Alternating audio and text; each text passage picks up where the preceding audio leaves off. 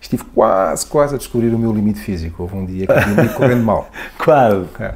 E cruzei-me com o primeiro peregrino quase 800 km depois de ter saído. Porque ninguém faz uma previsão daquelas, ninguém vai, vai andar no meio de Espanha com 43, 44 graus a fazer 1500 km a pé. E na realidade pode-se dizer que o caminho mudou a minha vida. Há pequenas aldeias no meio de Espanha que sobrevivem à conta do caminho. Não é difícil perceber que os caminhos para mim não têm qualquer tipo de convicção religiosa. Este projeto independente conta com o apoio de pessoas como tu. Considera apoiar em patreon.com barra Pedro on the Road.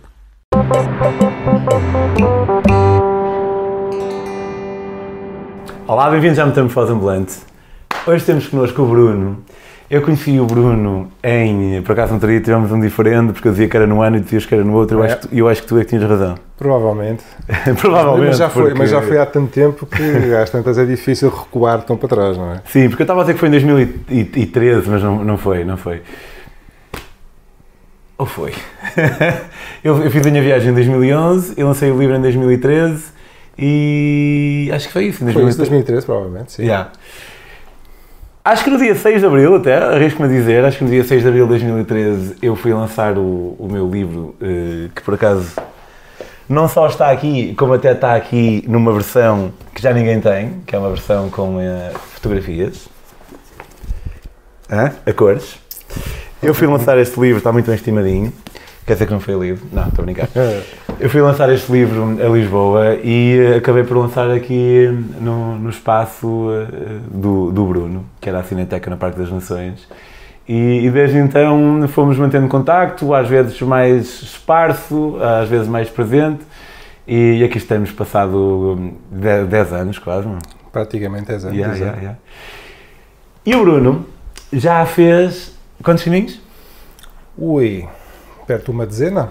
O Bruno já fez 10 caminhos de Santiago. Eh, efetivamente não, não faz sentido eu não ter tido ninguém até agora sobre o caminho de Santiago, porque é uma, uma experiência que toda a gente conhece alguém que já fez e dessas pessoas que já fizeram, toda a gente curte, acho eu. Portanto, vamos falar dos vários tipos de caminho. Eh, Ele já fez, não só fez 10, como muitos desses foram eh, diferentes uns dos outros. E hum, vamos explorar esta diferente forma de viajar. Fiquem por aí, vão curtir. Olá Bruno, Olá, viva. um gosto ter-te aqui. O gosto é todo meu, obrigado. É, eu sou visualizador assíduo da Metamorfose Ambulante e é Ah, boa. giríssimo estar do lado de cá agora. Boa, boa, boa, fixe. E já agora, eh, pronto, eu e Bruno somos amigos, é um bocado diferente, mas os convites da Metamorfose estendem-se a qualquer pessoa que veja e que sinta que possa ter algo para, para contar e que possa ser interessante. Tu, hum, quando é que foi o teu primeiro caminho e, e o que é que te levou a, a, a fazê-lo? Não sei se és uma pessoa religiosa ou não, por acaso, acho que não, falamos disso. não. Ponto prévio, sou ateu, confesso, eu não acredito na existência de Deus, portanto, não é difícil perceber que os caminhos para mim não têm qualquer tipo de convicção religiosa. Ok. Uh, o primeiro foi em 2013, já praticamente há 10 anos, fiz o caminho francês, comecei em São João-Pierre de Porto, em França, e basicamente o que eu fiz foi que atravessei a Espanha toda, a pé, até Santiago Compostela. Uh, na altura tinha muita curiosidade para fazer, primeiro para saber como era, nunca tinha feito nada que se parecesse que era remotamente a fazer uma caminhada com 800 km de extensão, começa por aí. Um, tinha- nunca, tinhas ido a Fátima, por exemplo? Fui a Fátima pela primeira vez em 2013 também. Ok. E, basi- e basicamente a história começa assim: nós estávamos todos, um grupo de amigos, e houve um que disse: Epá, eu gostava de ir a, a Fátima a pé este ano. E calou-se. E depois olhámos uns para os outros. para o universo. É, olhámos uns para os outros e disse assim: Está bem, eu vou contigo. E eu, "Pô, está bem, eu vou com vocês também. Ok, pronto. E então ressurgiu um grupo, fomos a Fátima. Até hoje ninguém sabe muito bem porque é que fomos a Fátima, se ele queria pagar uma promessa, se o que é que era. Portanto, ele não disse, nós também não perguntámos. E então arrancámos aqui e a ida à Fátima acabou por ser um teste. Uh, de Lisboa a Fátima são 145 km, aproximadamente. Uh, e deu para perceber o que era caminhar 145 km, que eu não fazia a mínima ideia. Correu bem. E pá, aí dois meses mais tarde fiz o caminho, fiz 800 km a pé. Portanto, foi um, o Fátima foi um bom ensaio. Ok. Um, são coisas completamente distintas, portanto, em primeiro lugar, estamos a falar numa distância muito mais curta. Em segundo lugar, eu gosto de fazer os caminhos sozinho, e já te digo porquê. Fátima, vamos em conjunto e é pouco como uma celebração da amizade, ou seja, juntamos todos, vamos a pé até Fátima, bebemos uns copos pelo caminho, é engraçado. O caminho, o primeiro caminho que eu fiz em 2013, fiz porque precisava de o fazer, ou seja, não estava num sítio muito bom da minha vida e precisava de me afastar um bocado daquilo que era o meu dia a dia. Uh, demorei um mês mais ou menos a fazer o caminho, telemóvel desligado, completamente off, pedi um mês de licença sem vencimento e fui pôr a, a minha cabeça em ordem. Okay. E, e, na realidade pode-se dizer que o caminho mudou a minha vida porque pela primeira vez na minha vida, ou pelo menos naquela fase da minha vida, eu tive tempo para pensar, para estar longe de tudo e todos, sem ter que responder a e-mails, sem ter que falar com clientes. E ao fim de uma semana em que fiquei a cabeça completamente vazia, comecei a pensar que rumo é que eu queria dar à minha vida e cheguei à conclusão que precisava de viajar mais, queria fazer coisas diferentes, ver coisas diferentes. Na altura não viajavas assim tanto quanto viajas agora? Viajava uma vez por ano. O Bruno também viaja bastante, não faz só o caminho? Viajava uma vez por ano, mas trabalhava por conta de outra e então tinha, estava limitado a 22 dias úteis, eh, enquanto que agora trabalho por conta própria viajo muito mais do que, do que isso. E, opa, e achei, cheguei à conclusão que não precisava ter uma casa muito boa para viver, porque eu tinha uma casa boa, mas ia lá dormir e tomar banho só, basicamente, porque estava sempre fora de casa. E então fiz-me ao caminho a primeira vez porque precisava de me afastar mesmo da realidade em que estava. Os outros caminhos todos fiz porque gosto de o fazer e porque ficou o bichinho cá dentro, não é? Aquilo é um bocado viciante. Mas o que é que tu achas que há no caminho que faz com que uma pessoa possa, neste caso tu, não é? Uh, acredito que há pessoas, pode haver pessoas que o fazem e acabam por não tirar nenhuma resolução e, e se calhar Sim. Eh, vale a pena na mesma mesmo sem essa resolução.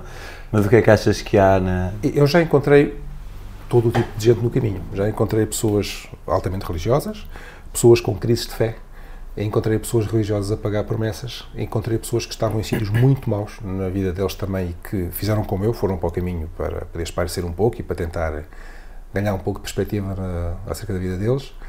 Uh, pessoas que gostam de caminhar, pessoas que gostam de exercício físico, pessoas que gostam do desafio de fazer uma caminhada grande e depois também tem toda a parte cultural que está em toda a parte no caminho, ou seja, o caminho é a rota, é itinerário cultural europeu, porque tem eu nunca sítios. tinha ouvido esse termo. Existe um conjunto de itinerários existe, culturais existe, está, está marcado. Uma é espécie uma... de Unesco de caminhos. Os caminhos são reconhecidos pela Unesco em França e em Espanha. Em Portugal está na lista para, para tentativas para entrar.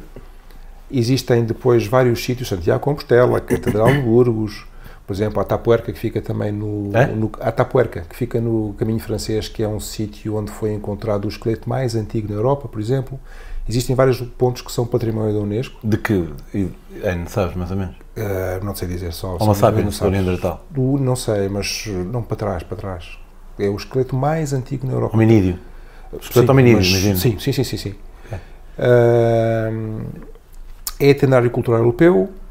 Uh, a Unesco reconhece-o como uma importante rota de peregrinação e porque era uma importante fonte de conhecimento, ou seja, antigamente na, na Idade Média não havia redes sociais, não havia imprensa escrita, não havia rádio, televisão, nada disso.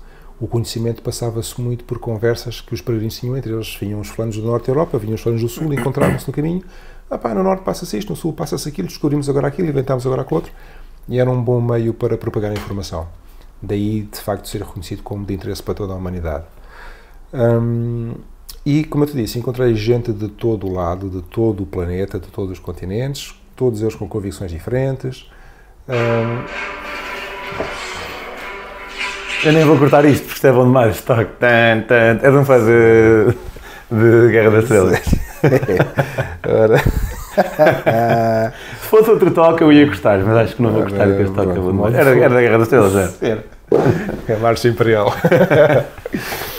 Um, pá, então o caminho acaba por ter hum, diferentes importâncias para as diferentes pessoas, consoante também o tipo de pessoa que é e da necessidade que a pessoa tem.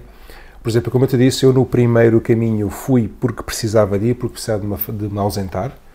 Um, e tenho voltado sempre ao caminho, e já voltei várias vezes, porque ficou o prazer de fazer as caminhadas, ficou o prazer de contactar com pessoas diferentes e, e, gosto muito, aquilo que mais prazer me dá é a simplicidade do caminho, a simplicidade de vida, ou seja, eu quando estou a caminhar e porque não tenho que cumprir horários, porque não tenho promessas para pagar, não tenho nada, portanto estou perfeitamente livre, estou descomprometido, posso fazer aquilo que me apetecer. Hum, eu levanto de manhã, começo a caminhar, ah, se estou cansado, paro. Se tenho fome, como, se tenho sede, bebo, e basicamente os dias que eu estou no caminho são passados assim. E muitas das vezes eu acabo por entrar numa espécie de estado de ignorância auto-infligida, ou seja, telemóvel desligado, não sei do que é que se passa no mundo. Não Mas tu desligas sempre o telemóvel, não foi a primeira vez? Uh, às vezes ligo, às vezes não desligo, depende. Mas okay. muitas vezes faço, faço questão de estar sozinho e de, e de não, não. Isso é muito interessante porque nós, uh, como eu te disse há um bocado em off, eu estava a pensar fazer o caminho e agora se calhar lá a Venezuela, não sei muito bem. Uh, mas nós parece que sentimos uma necessidade constante de partilhar aquilo que estamos a fazer, não é? uns mais que outros, obviamente, Sim. E, e, e claro. E entre nós dois, eu partilho mais do que tu, e há quem partilhe muito mais do que eu, e há quem partilhe menos do que tu e tudo mais. E a ideia de uma pessoa realmente, a ideia disso, seja, mesmo literalmente, a ideia de uma pessoa desligar o telemóvel, por exemplo, realmente é interessante. E, e a ideia de eu pensar nisso, parece que sinto ao mesmo tempo que se calhar ia estar a perder, sendo completamente franco e, e assumindo hum. aqui qualquer egocentrismo e coisas assim, parece que sinto que se calhar ia estar aqui a, a perder a oportunidade de partilhar as minhas coisas, não sei quanto. Mas se calhar realmente há algo que uma pessoa pode ganhar com não ter essa. Porque estás a ver que estás, é, estás livre e comes quando queres e tudo mais, mas isso também é uma cena que nos prende um bocado, essa necessidade de estar a partilhar aquilo que estamos a fazer, caso seja uma espécie de necessidade consciente ou inconsciente. Uh lá está, voltamos àquela questão, isso depois depende de, de, das pessoas e depende do motivo porque elas estão no caminho. Por exemplo, eu, eu gosto do caminho pela simplicidade de processos e pelo facto de eu me sentir completamente livre. E, e eu, para me sentir completamente livre, dá-me gozo, quando estou a fazer o caminho, estar às vezes incontactável e, e, focar a minha atenção no caminho, naquilo que me rodeia, paro, vou visitar as coisas, meto conversa com as pessoas e depois, de vez em quando, quando estou no albergue à noite, ligo o telemóvel e digo às pessoas onde é que eu ando e não sei o quê. Às vezes posso partilhar algumas, algumas mensagens ou algumas fotografias, mas não faço questão, não estou ali para, para partilhar. Partilho às vezes depois, quando chego, geralmente há sempre uns posts no Instagram, uma coisa qualquer, com fotografias que, que, que fui tirando durante o caminho, mas enquanto lá estou, por norma, não faço questão de partilhar enquanto lá estou. Por isso, e isso dá-me esta liberdade de fazer aquilo que eu quero, quando quero, da maneira como eu quero, de ter uma liberdade total e estar completamente livre de qualquer tipo de, de, coisas que me amarrem à realidade que eu tenho aqui. Portanto, eu quando saio para o caminho, saio da vida que eu tenho, saio deste planeta quase e vou, eu vou fazer o caminho, entrego-me totalmente ao caminho. Esse convite à reflexão que o caminho, que o caminho pode ter, hum, apesar de eu nunca ter feito, eu consigo perceber, porque, uh, como sabes, obviamente, uh, eu fiz uma viagem em África, bicicleta, uhum. e eu pedalei mil horas ou 800 horas, uh, não me lembro bem, 800 horas, e nessas 800 horas eu ouvi música, se calhar 4 horas dessas 800 horas todas. E hoje em dia eu sou um grande fã de podcasts e livros digitais, audiolivros, comecei a ouvir há um ano e foi das melhores coisas que eu descobri. Mas eu acho que se fizesse agora, que provavelmente não vou fazer, mas farei um dia, acho que se calhar não ia hum, ouvir música nem ouvir podcast. Parece parece-me esquisito, porque hum, se, se calhar sinto que quereria olhar mais ao mesmo tempo para dentro do que olhar para o que outras pessoas têm a dizer acerca de uma coisa qualquer através de um formato como podcast ou assim. Eu, o último caminho que eu fiz foi o francês, outra vez, pela segunda vez, foi o primeiro e foi o último caminho que eu fiz uh, numa caminhada de 800 km, que durou 24 dias e meio. Mais ah, vi que era 36 coisa. etapas, não fizeste mais que uma etapa no... Sim, sim. Eu, eu ando aquilo que me apetece. Ou seja, basicamente eu quando começo a caminhar de, de manhã, não faço a mínima ideia onde é que vou ficar. Eu posso fazer uma etapa de 25 ou posso fazer uma etapa de 50 km, por exemplo. É o, o máximo que fizeste é 50? 54. Fiz duas de 52, uma de 54, mas porque fui andando, andando, andando e, e apeteceu-me. se, tiver, se não apetecer, faço etapas mais pequenas.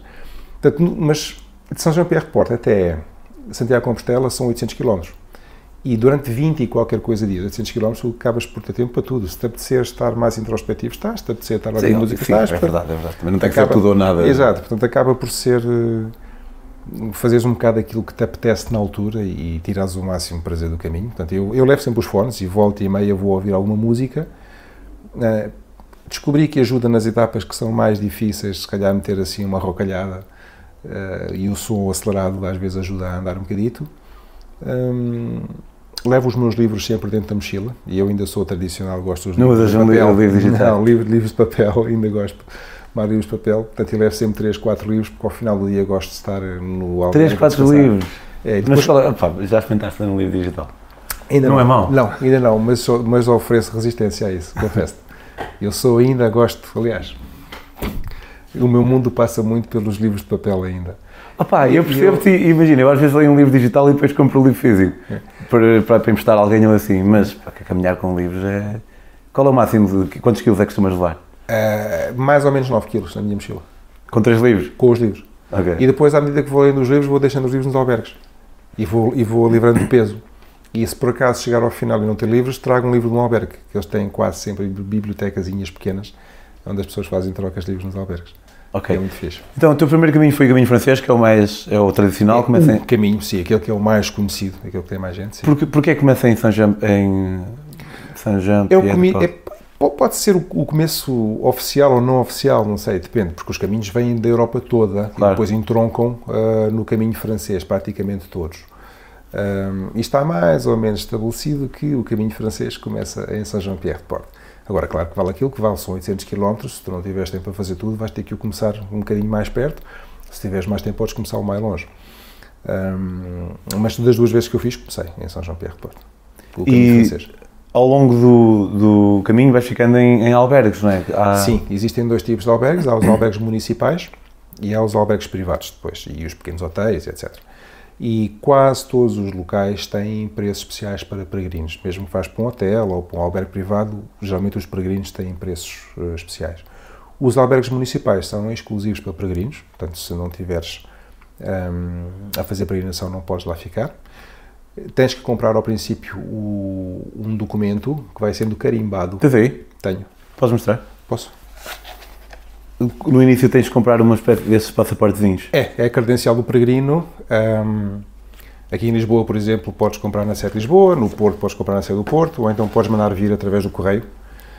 E, e no fundo, este, este, esta credencial conta a história toda do caminho, porque cada vez que eu durmo no albergue, levo o seu, levo um carimbo, e é esse documento que faz depois fé quando chegares a Santiago Compostela para ser considerado peregrinação, tens que fazer no mínimo 100 km a pé ou 200 de bicicleta ou a cavalo.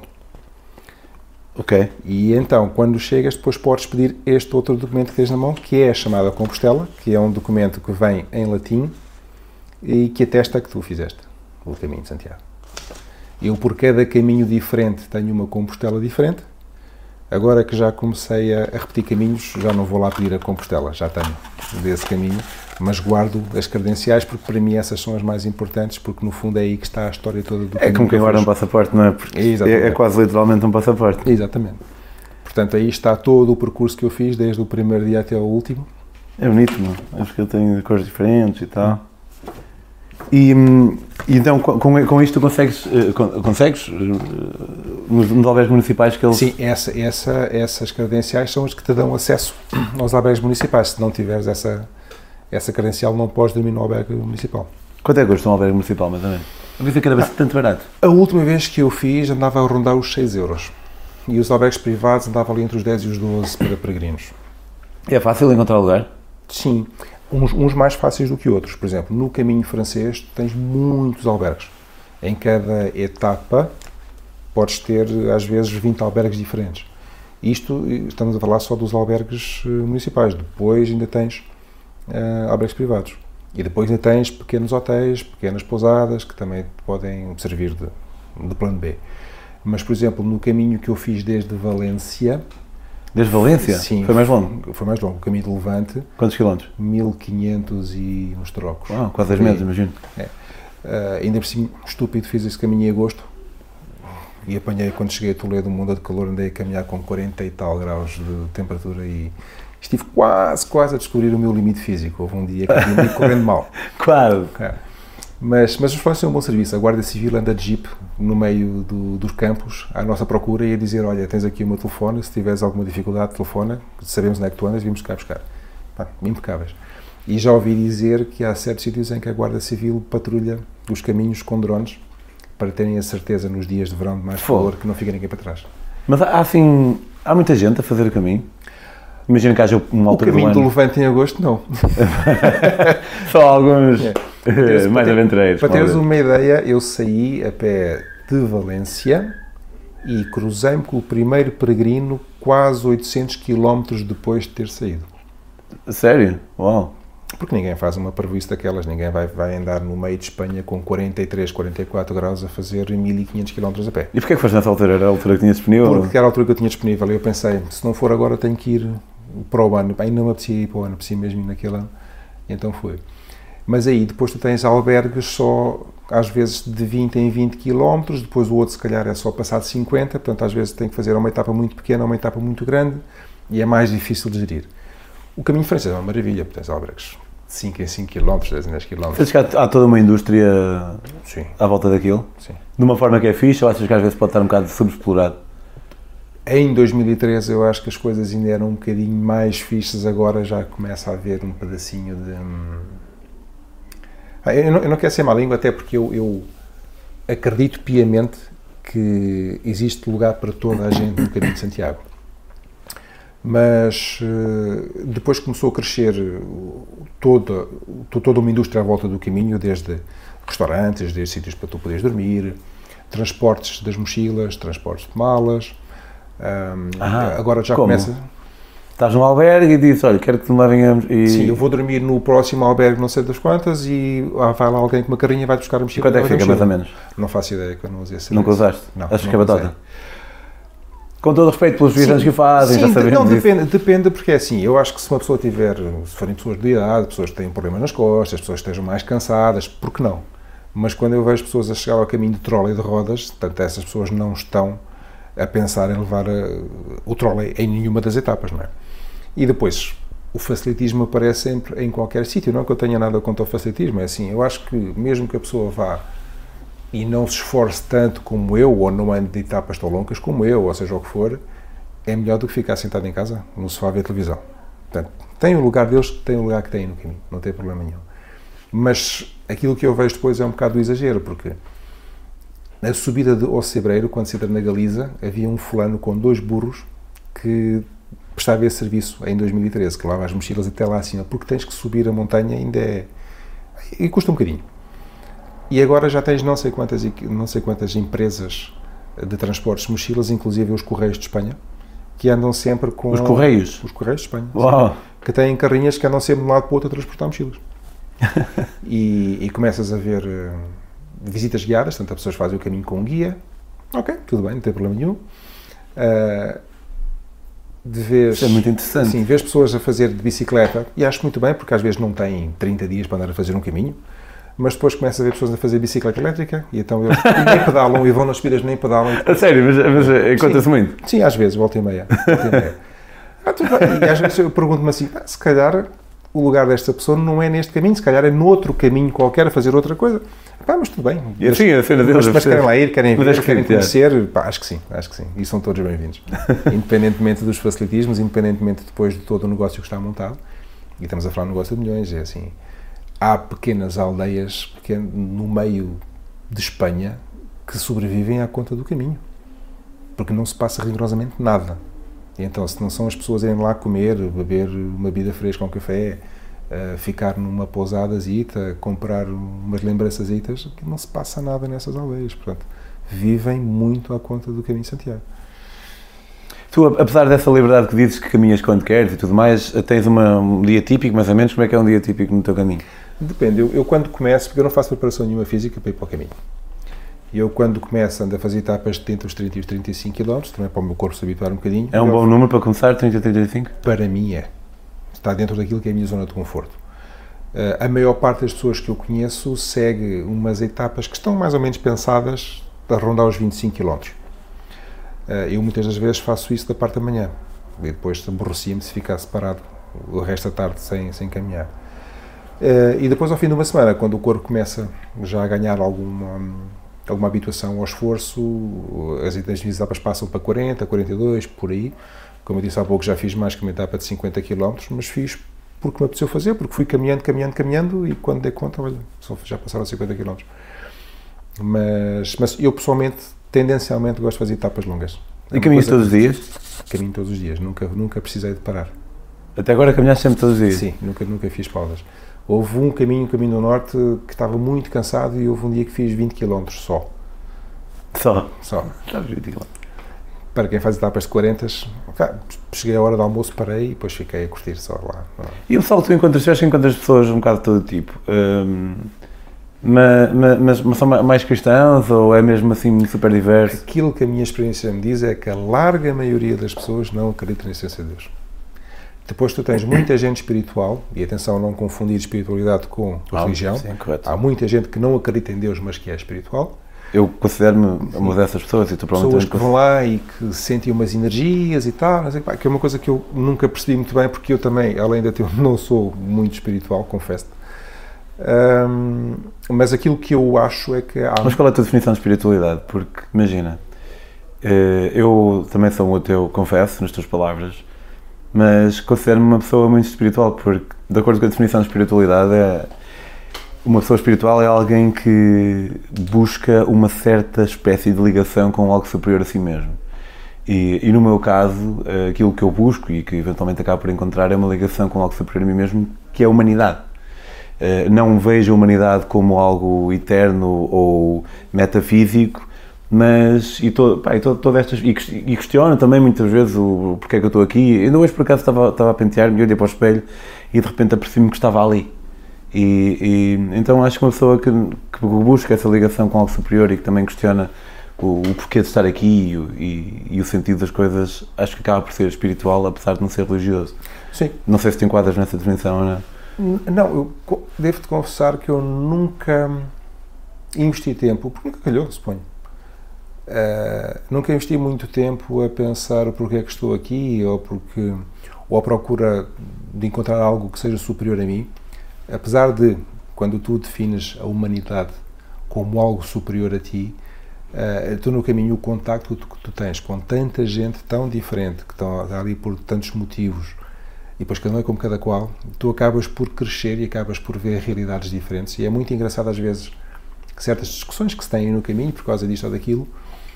Okay. E, e depois chegas à conclusão que toda a gente está a falar do mesmo, só que com pontos de vista diferentes. Enquanto que uns estão lá por motivos religiosos, outros por espirituais, outros nem por isso, mas toda a gente acaba por se sentir bem, toda a gente acaba por ter um denominador comum que é o, o estar bem no caminho, sentir-se bem, o gostar de partilhar a experiência com as pessoas que lá estão, Uh, e eu, apesar de eu fazer o meu caminho sozinho, eu nunca estou só, porque é impossível estás no caminho só. Porque se tu estiveres sentado com o ar cansado, há sempre alguém que para para perguntar se está tudo bem. E há sempre alguém que está pronto para te ajudar.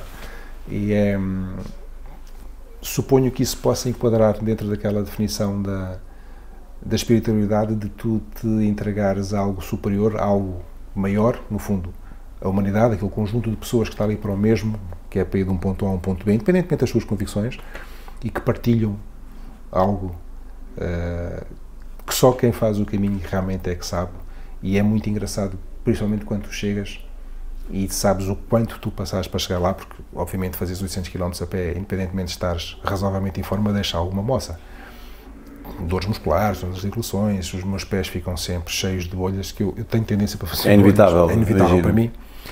Uh, e é muito engraçado tu chegares lá e depois vês a, a, cara das outras pessoas e tu percebes que eles passaram mesmo que tu passaste e que estão contentes por terem chegado àquela meta e terem conseguido cumprir aquele objetivo. É muito engraçado. Portanto, se formos a ver as coisas dessa maneira, suponho que sim, que existe alguma espiritualidade, apesar de eu não ser muito dado a isso e não e nunca ter investido tempo realmente a pensar nisso, confesso. -te. Sim, também cada um é sim, como é. Exatamente. Portanto, eu vou para o caminho. Eu acho que porque, penso mais. Principalmente porque, porque gosto da simplicidade do caminho, como eu te disse. De andar o que me apetecer, parar quando me apetecer e depois uh, falar com as pessoas e, e beber uns copos e provar umas tapas e depois ver uns monumentos e um, às vezes parar no meio da natureza e ficar ali descansar um bocadinho e ouvir os sons da natureza. Esse, esse é o meu caminho. Portanto, okay. O meu caminho não é um caminho pensado com com um determinado objetivo, hum, mas suponho que sim, que exista sempre um pouco de espiritualidade, não é? Isso depois vai depender um pouco da definição e vai depender um pouco daquilo que, que as pessoas tenham para dar ou para receber ou que estejam disponíveis para receber às vezes, não é? Ok. E eu posso dizer que eu já recebi muitas lições no caminho, muitas lições boas. Tive montes de exemplos de pessoas com atitudes extraordinárias comigo, sem eu ter pedido nada. Tens assim alguma que te possa lembrar? Várias, várias. No caminho que eu fiz, os caminhos do Sul, uh, que atravessa as zonas como a Extremadura e a Andaluzia, que são zonas mais quentes, eu já tive pessoas a pararem o carro, a saírem para me dar uma Coca-Cola fresca, pessoas para me, que me dão fruta, que me dão água. No caminho da Vida La Plata havia um peregrino de bicicleta que parou e disse assim: Vais ficar naquele albergue próximo? Vou. Então toma a minha água, que eu vou de bicicleta, eu chego lá primeiro. Obrigado, não é preciso, eu tenho a minha dentro da mochila. N de exemplos de pessoas altruístas hum, que, mesmo que tu não peças ajuda, te perguntam se estás bem, que tomam a iniciativa de te querer ajudar, de fazer um miminho. Uh, fé na humanidade restaurada. Porque Sim, parece que há uma muitos bons espécie- exemplos. Há uma espécie de empatia, se calhar, que se gera quando sabemos que outra pessoa está a fazer algo difícil. Eu em África sentia um Sim. bocado isso e sentia que, que a polícia, até, como tu saberás, eh, a África tem muito má reputação em termos de polícia e corrupção e assim. Sim. Mas eu acho que por eu estar a fazer algo difícil, que era atravessar a África de bicicleta, o pessoal até me. a polícia nem me chateava assim tanto.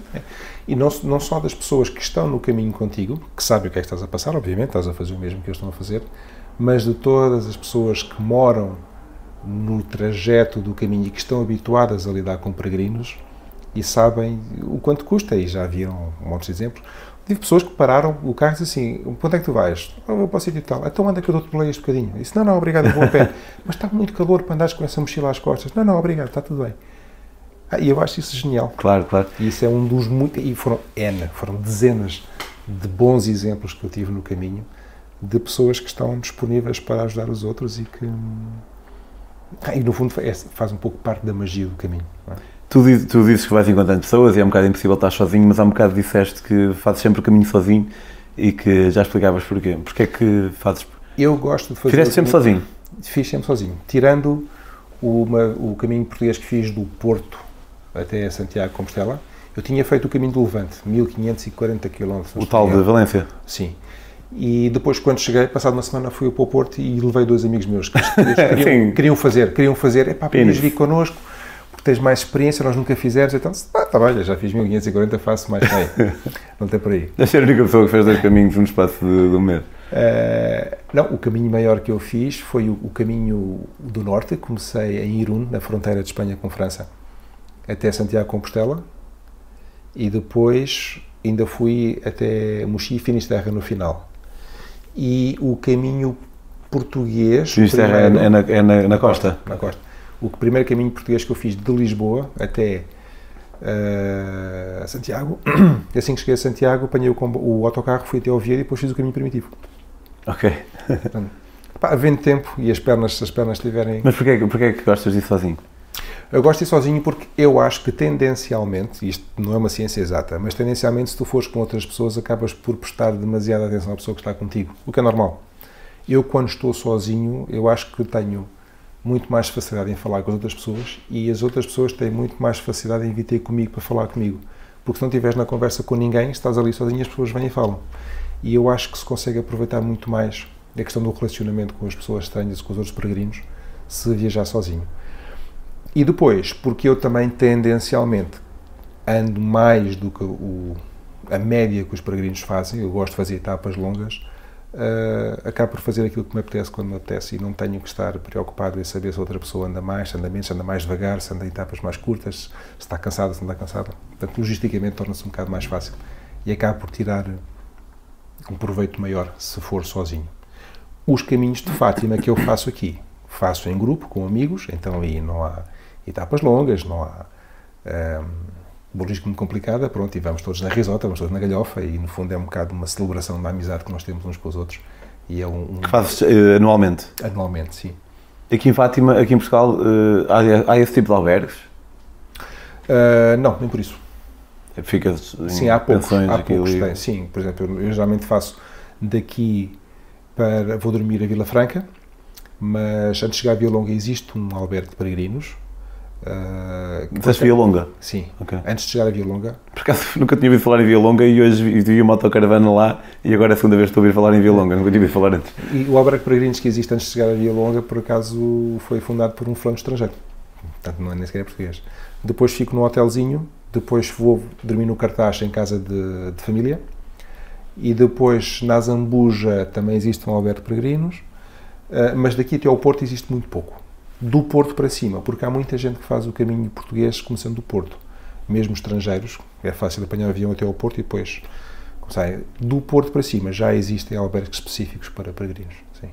Okay. Mas logisticamente entre Lisboa e Porto é um bocadinho mais difícil.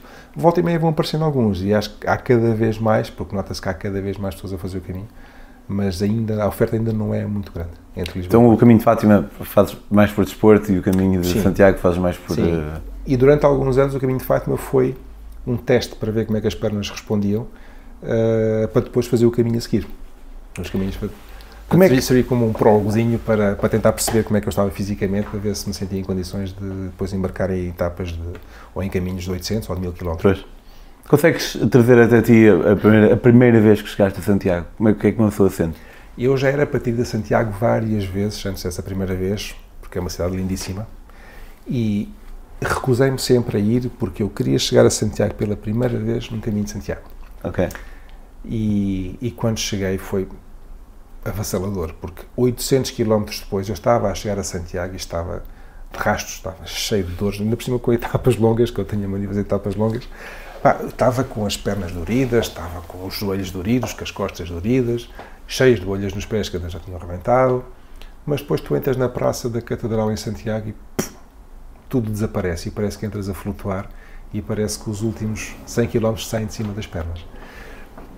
E a Praça de Santiago é um, é um lugar feliz. Eu depois tenho, um, um dos hábitos que eu tenho quando chego é descalçar-me, tirar a mochila, e ponho a mochila no chão e deito mais vezes no chão e fico a apreciar as pessoas que chegam. E é muito engraçado tu vês os peregrinos a chegarem, a rirem, a cantarem, a abraçarem-se, a chorarem. Uh, caminhos fáceis, caminhos difíceis. Pessoas com vidas fáceis, pessoas com vidas difíceis. E, e, e é de facto um lugar feliz porque tu percebes perfeitamente o que vai na alma daquelas pessoas quando olhas para aquelas caras e quando eles chegam e aqueles sorrisos não têm preço. E, é bonito. É. Uh, uh, para, para mim, o que, eu consigo, o que eu consigo pensar parecido com isso é quando o pessoal chega no aeroporto, nas chegadas. É o mais próximo que eu tenho. Porque não, não... Por exemplo, quando eu chego a Fátima, custa-me chegar a Fátima. E custa-me. Nós ficamos sempre num, num muretezinho em Fátima. Um? Um numeretezinho, sentamos lá um bocadinho, porque há aquele meu amigo que quis ir a Fátima uma vez, ele vai sempre pôr umas velas lá embaixo e tal. E, e eu, quando chego a Fátima, custa-me depois ver as pessoas andar de joelhos naquele, é verdade, naquele caminho, porque há ali dor, há ali sofrimento, há ali. E eu olho para as pessoas e começo a pensar: mas, o que é que estará a passar na cabeça desta gente e, e na alma desta gente para terem que para, para fazer isto, que o sofrimento, tudo, que, que dificuldades é que esta gente tem para, para virem aqui pedir e tu em Santiago não vês nada disso. Em Santiago. Se calhar alguém, poderia, alguém que nunca fez nem quer fazer o caminho também poderia questionar o mesmo acerca de alguém que vem a pé. Tipo, Porquê é que esta pessoa ia fazer isso? Exato, uh, exato. Mas apesar de ter feito agora de advogado do diabo, eu concordo contigo. Eu lembro uma vez, fiquei quase chocado de chegar a Fátima e ver o pessoal dos veios. Uau! Porque realmente. Ah, também não. não... Eu, eu, quando chego a Fátima, por norma, os peregrinos que lá estão, tu vês os sorrisos na cara também, obviamente mas quando eu vejo aquelas pessoas de joelhos e quando eu vejo as pessoas a pagar as promessas, eu, eu noto ali algum sofrimento e, e, as pessoas estão ali por algum motivo também. E estão ali para tentar, de certa maneira, aliviar, seja o que for o problema que eles têm e para fazer os pedidos que têm para fazer. Em Santiago tu não vês nada disso. Em Santiago só vês sorrisos quando as pessoas chegam. E, há, e eu já encontrei pessoas pelo caminho em sítios muito maus da vida deles que estavam a sofrer muito e uma das melhores lembranças que eu tenho no caminho foi no caminho primitivo. Uma fulana italiana que estava a fazer Primitivo sendo de Oviedo. Oviedo. Um, e ela estava também num sítio muito mal da vida dela. E nós tivemos um pedaço à conversa no final do dia, no albergue. Aí conversámos tudo um pouco e não sei o quê. E depois ela contou-me um bocado daquilo que se passava na vida pessoal dela e na vida profissional, não sei o quê. E eu com a minha boa vontade, tentei, olha, talvez se fizeres assim ou assim, não sei, a vida é tua, tu é que sabes. E depois ela foi à vida dela, eu fui à minha vida, nunca mais a vi. E passado para uns 5 dias, num, num albergue completamente uh, no meio do nada, eu estou a fazer o check-in e a fulana do albergue Ah, tu é que és o Bruno de Portugal. A, a senhora e, do, do albergue. E eu assim, bem, eu sou o Bruno e sou de Portugal, mas não sei, sou o Bruno. o Bruno. Ah, que eu tenho aqui uma mensagem para ti. Aí eu disse assim, não deve ser, porque eu estou a fazer o caminho sozinho, ninguém sabe que eu estou aqui, não deve ser. Não, é, é, é uma mensagem para ti. E então uma mensagem desta vida italiana que diz, espero que encontres esta message in a bottle, e achei o termo curiosíssimo, porque ela deixou aquilo ali porque ela não fazia ideia se eu iria passar por ali ou não. Era impossível ela saber. Uh, e agradecer-me porque eu fiz um, tive um impacto muito grande na vida dela e dei-lhe uma ajuda muito grande numa altura em que ela precisava.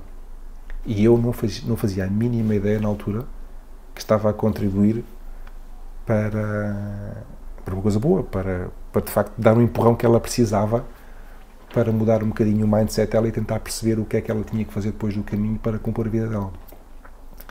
Ah, e, e, achei aquilo. É lindo, é? Epá, e foi um dos momentos mais fortes que eu tive no caminho, uh, de me aperceber de facto da importância que eu tive para uma pessoa que é totalmente estranha, sem saber que estava a ter essa, essa influência positiva nela.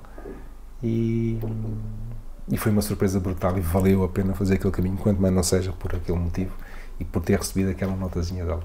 Linda, ah, pá, é, nós pequenas interações que nós vamos tendo. Nós às vezes deixamos pequenas bombas e bombinhas de, felicidade, de, yeah. até de sabedoria nos nossos melhores dias, e outras pessoas também deixam em nós. E, e acho que é, é bonito e, e é, há uma, uma, certa pequena tragédia nisso, no facto de que às vezes nunca vamos ter a oportunidade de agradecer a, a pessoas que no momento certo disseram, mas também é, é, também há uma certa beleza nessa pequena. Sim, e, e o facto de ter sido uma coisa tão espontânea, porque eu estava a conversar com ela e eu percebi que ela não estava bem, tentei, de certa maneira, dizer algo de positivo, mas eu não fazia ideia do quão mal ela estava efetivamente nem o quão importante foi eu ter, eu ter dado ao trabalho de ter parado um bocadinho e, em vez de estar a fazer outra coisa qualquer, estar ali a ouvi-la e estar a falar com ela, porque no fundo aquilo que eu lhe dei, e eu não devo ter dito nenhuma perla de sabedoria que mudou a vida dela completamente. Só que ela, naquele momento, ela precisava que alguém ouvisse e que alguém lhe dissesse, se calhar, que tens uma solução para isso. Eu posso não saber o que é, mas começas um passo de cada vez e vais mudando a tua vida aos poucos. E aparentemente fiz uma grande diferença na vida dele. E isso foi no Primitivo, o caminho Primitivo, de Oviedo até Santiago. Sim. Uh, Fala-me um bocadinho de, de, todos os caminhos que tu fizeste, não todos que existem, porque imagino que qualquer ponto do planeta, de certa forma, teoricamente tem um. Sim, sim. Quais são os caminhos que já fizeste? Ora, eu já fiz o caminho francês duas vezes. Comecei em Saint-Jean-Pierre de Porta, em França, uh, muito próximo da fronteira com a Espanha. Uh, fiz o caminho português de Lisboa, fiz o caminho português desde o Porto, fiz o caminho primitivo desde Oviedo, o caminho do norte desde Irum, que fica precisamente na fronteira entre, entre Espanha e França, sempre pela costa, o caminho inglês. Que vem de Sevilha ou assim? Não. não, não, não. O caminho inglês fica do norte, vem da costa norte, de. Hum, agora vai há pouco disse, desde Corunha. Curiosamente, é o único caminho que eu não desde tenho... A Corunha? Desde a Corunha. Até mais curto? É, desde, curiosamente, é o único caminho que eu não tenho Compostela porque não é considerado peregrinação porque são menos de 100 km. Ok. O mesmo caminho inglês, depois, se começar em Ferrol, que fica um bocadinho ao lado, já são cento e poucos. É, já de, é, é de fazer um dia. Fiz o caminho a Vida La Plata, de Sevilha, só que em vez de começar em Sevilha, eu fiz a Via Augusta primeiro, de Cádiz até Sevilha, são mais de 200 km, e depois entrei na Via La Plata, e fiz o caminho do Levante desde desde Valência, que atravessei o coração de Espanha, passei muito próximo de Madrid e depois fui entroncar na Vida La Plata um bocadinho mais à frente. O caminho português é fixe? Eu pergunto porque, pá, eu, eu, tu deves ter passado em São João da Madeira, na minha terra. Sim. Porque eu, eu vejo, pá, eu vejo malta passar no Nacional e penso, coitados, isto é, não é, se calhar, aquela estrada é má, é feia e eu gosto muito de ver São João da Madeira, mas não é exatamente uma cidade bonita, não é? Uh, tem sido feito um esforço muito grande nos últimos anos para tirar as pessoas da estrada e para pôr ou em estradas secundárias quase sem movimento nenhum ou em trilhos terra batida no meio das árvores. O, primeiro caminho, outra coisa, o primeiro caminho português que eu fiz, Uh, tinha inclusivamente uma zona lá em cima, depois de Vairão, já no Minho, que tinha uma placa a dizer cuidado trouxe perigoso, porque era uma estrada que nem passeios tinha. Uh, e neste momento uh, o caminho já não passa por aí, eles agora fizeram um desvio e passa por estradas de paralelepípedo no meio de vinhas e no meio, onde passam tratores de vez em quando, e há vários troços do caminho que são em terra batida que passam no meio de florestas e no meio de zonas verdes, que é brutal. Pois, é outra coisa aí. Depois, claro, quando passas na cidade, por exemplo, eu quando atravesso o Porto, gosto muito de atravessar o Porto a fazer o caminho de Santiago. Mas depois há ali uma zona antes de chegar à Maia, que é uma zona industrial, não tem piada nenhuma, é feio. Mas depois, quando chegas ao Minho, a larga maioria do caminho é em paisagens belíssimas. Ok. Sim. Portanto, claro que nas grandes cidades perdes sempre um bocadinho mais. Às vezes ganhas outras coisas, mas se for fora das cidades, é melhor. Qual é o teu caminho preferido? Ui, não te sei dizer. Em termos cénicos, já. Em termos cénicos, Caminho do Norte. Caminho do Norte? Sim. Comecei a ir um e faz basicamente sempre, sempre pela costa. Portanto, tens paisagens de montanha, altos e baixos, e tens o, o mar azul brutal, lindíssimo. Depois gostei muito do francês por ter sido o primeiro, o primeiro caminho deixou uma marca grande. Gosto do português porque efetivamente é o nosso país e gostei muito da receptividade e gostei muito de ver que as pessoas ao longo do caminho tratam também e acolhem também os peregrinos. Gostei muito disso. O caminho primitivo é muita montanha, portanto é um caminho já com grau de dificuldade um bocadinho maior, que tens muita subida e muita descida, mas as paisagens são brutalíssimas. Os caminhos do sul, em termos cênicos, não são tão bonitos como isso, porque boa parte do caminho passas em campos de Searas. E, por exemplo, o caminho que eu fiz de Levanta, lá ter feito em agosto, estava muito calor, eu já tinham cortado as Searas, então a paisagem era um bocado desoladora. E, e a Via Augusta, que vai de Cádiz até Sevilha, eu tinha troço em que eu olhava em frente e via nos próximos 10 km a marreta. Ok. Não há uma árvore, não há nada. Zero. E é aquele caminho de cascalho com pedras que ao fim de algum tempo começa a ter um bocado a sal aos pés, não é? Uh, os caminhos do sul não achei assim tão tão estimulantes, estão, em termos de paisagens, em termos paisagísticos não têm tanto, em termos de logística às vezes é complicado encontrar um albergue, portanto aí sim um bocadinho mais caro porque tive que ficar em alguns hotéis que apesar de fazerem alguma atenção aos peregrinos, mas pode sempre é um bocadinho mais caro do que os albergues. Uh, e também, pronto, como estive muito próximo de descobrir, houve um dia que eu estive muito próximo de descobrir o meu limite físico, porque a fazer em agosto com 40 e tal graus, etapas de 40 e poucos quilómetros, um, deixa um bocadinho o mar de boca. Mas foi uma experiência como outra qualquer e cresci e agora sei que não posso fazer isso no mês de agosto, pelo menos não meses. Quando alguém diz que esteve perto de descobrir o seu limite físico, de certa forma já descobriu. Uh, não, tive quase, tive quase, quase, quase. Sabes que eu estava na fase... Não, quando precisas alcançá-lo para descobrir. Sim. Uh, eu olhei para o telemóvel e no GPS telemóvel vi que havia uma bomba de gasolina uh, 500 metros. Ah, ok, porreiro, vou poder comprar água lá, uma coisa fresca. Então vi o resto da água que tinha e cheguei lá não havia bomba de gasolina lado nenhum. Uh, e tive que fazer os últimos 10 km com 40 e poucos graus, depois de ter feito já 30 e não sei quantos km a pé. E quando cheguei à, à povoação Zita, pá, estava nariz seco, boca seca, garganta seca. Uh, e estava, estava a dizer um bocado mal da minha vida, estava a pensar assim, mas porquê que eu ando aqui? Mas porquê, porquê isto? Mas que necessidade é que eu tenho de estar aqui? Eu não estou a pagar promessa nenhuma, mas porquê? Isto aqui também é estupidez. Porquê isto? Mas depois, uma boa noite de sono, no dia a seguir já estava outra vez encantado, estava outra vez no caminho. É interessante isso, porque realmente começa às vezes em desespero, começa, começa a questionar, a questionar coisas é. que, não, que normalmente não, não questionaria. E eu, eu outro dia, quando eu fiz o caminho, olha o caminho do Norte, me perdi, Uh, e, e uma, eu tinha feito 52 km no outro dia anterior para acabar o caminho português e depois comecei o caminho do norte no dia a seguir e fui visitar. Ou seja, acabaste o caminho português e depois apanhei um transporte até à Corunha e no dia a seguir. já sempre a dar E resolvi que havia de visitar a Corunha primeiro de manhã. Então fui visitar a Corunha e depois pensei assim: ah, vou só fazer 30 km, só, porque é da parte da tarde. Hum, e depois perdi-me, acabei por fazer 50 km outra vez, ou seja, fiz duas etapas seguidas de 50 km. E quando cheguei, por exemplo, eu, eu sinto-me confortável a caminhar 5 km por hora.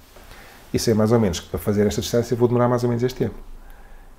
Só que depois, ou andas mais devagar e não te percebes, ou estás a dar passos mais curtos e não percebes, e depois a coisa começa a custar cada vez mais. E então esse dia também me senti muito infeliz, até porque tive ficado debaixo do mar porque caiu granizo e eu apanhei uma molha descomunal no meio da floresta, perdido, com duas etapas consecutivas de 50 km. Pai, cheguei muito infeliz nesse dia ao albergue.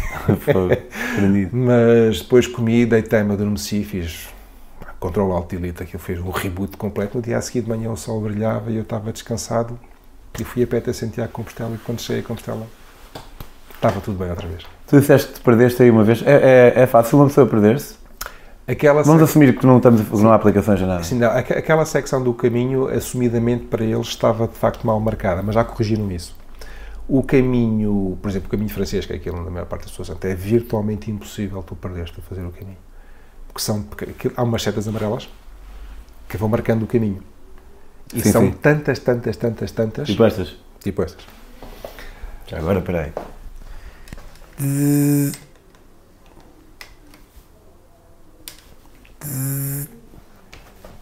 Estamos bem? Estamos bem. E são tantas, tantas, tantas que é virtualmente impossível tu perder-te. Eu, por acaso, parei-me a fazer o caminho português uma vez, porque a seguir a tomar há uma zona de floresta em que tens umas setas de madeira pregadas nas árvores. E houve um incêndio antes de eu fazer o caminho e estava tudo queimado. E eu cheguei ao ponto em que o caminho tinha uma bifurcação, já tinha 50% de hipótese de acertar, falhei. então fui andando, andando, andando, às tantas cheguei à Nacional e pensei assim, não vou andar para trás, meti pela Nacional, fui andando pela Nacional, pela barba da estrada, até que cheguei a um ponto em que o caminho atravessava a Nacional, para entrei no caminho depois outra vez alguns quilómetros mais à frente. Perdi-me duas vezes. Duas vezes? Uma porque, uma porque, não consegui me encontrar, estava mesmo marcada, outra porque arrisquei e dei-me mal. Pronto, mas... Sabes quem é o Fábio Inácio? Fábio Inácio, o nome diz-me Ele fez uma metamorfose, ele, ele estava lá em Aveiro quando estivemos juntos a última vez. Ele um, tem uma grande vara, fez uma metamorfose que atravessou os Estados Unidos a pé, não sei se viste. Não, ainda não vi essa. E vê que é, que é interessante. Eh, já pensaste em fazer assim uma, uma cena tipo essa, tipo atravessar os Estados Unidos a pé? Ou... Eu tenho tantos planos, eu não tenho anos de vida suficientes para fazer daquilo que eu quero. Em termos de trekkings, está na minha lista trekking, um trekking nos Himalaias, está na minha lista fazer pelo menos mais um caminho mais desafiante, que é começando em Le Puy, em França, perto de Lyon, são 1600 km para chegar a Santiago. Ou seja, quando eu, de Saint-Jean-Pierre-de-Port são 800, quando eu chegar a Saint-Jean-Pierre-de-Port já tenho 800. Portanto, são quase são dois caminhos franceses praticamente yeah, seguidos. Yeah. Um, depois uh, existem dois trilhos nos Estados Unidos que eu gostava muito de fazer, o Pacific Crest. É isso, é esse. Adorava fazer é o Pacific Crest, sim. E depois há o outro na outra costa, Appalachian. os Appalachians.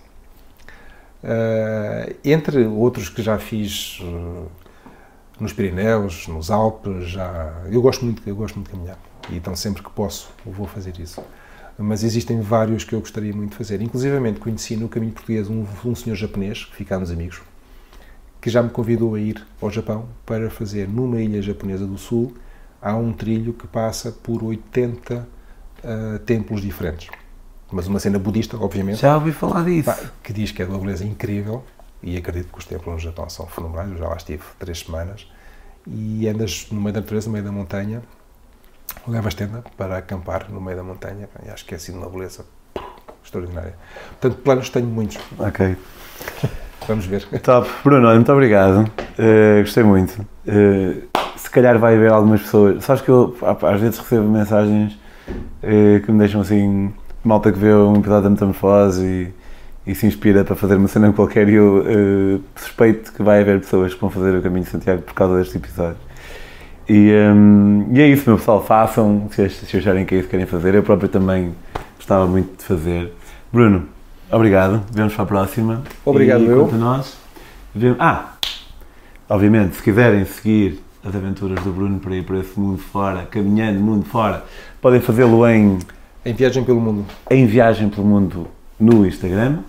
Se quiserem seguir as minhas próprias aventuras, podem fazê-lo em Pedro on the Road. Até à próxima. Tchau. Bom caminho. Excelente, obrigado. Foi mesmo. Ia, uma hora.